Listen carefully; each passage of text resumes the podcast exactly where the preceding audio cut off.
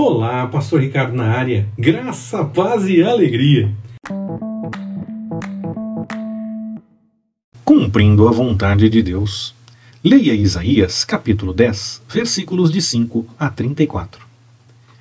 Lembramos muito da Babilônia e do exílio, mas a Assíria também teve parte nessa questão. O reino estava dividido oficialmente desde Roboão, filho de Salomão. Um sofreu com a Babilônia e o outro com a Assíria. Mas, como Babilônia, a Assíria também acabou tendo problemas por ter ido além quando cumpriu o que era necessário. Devemos tomar cuidado e cumprir a vontade do Senhor em seus mínimos detalhes.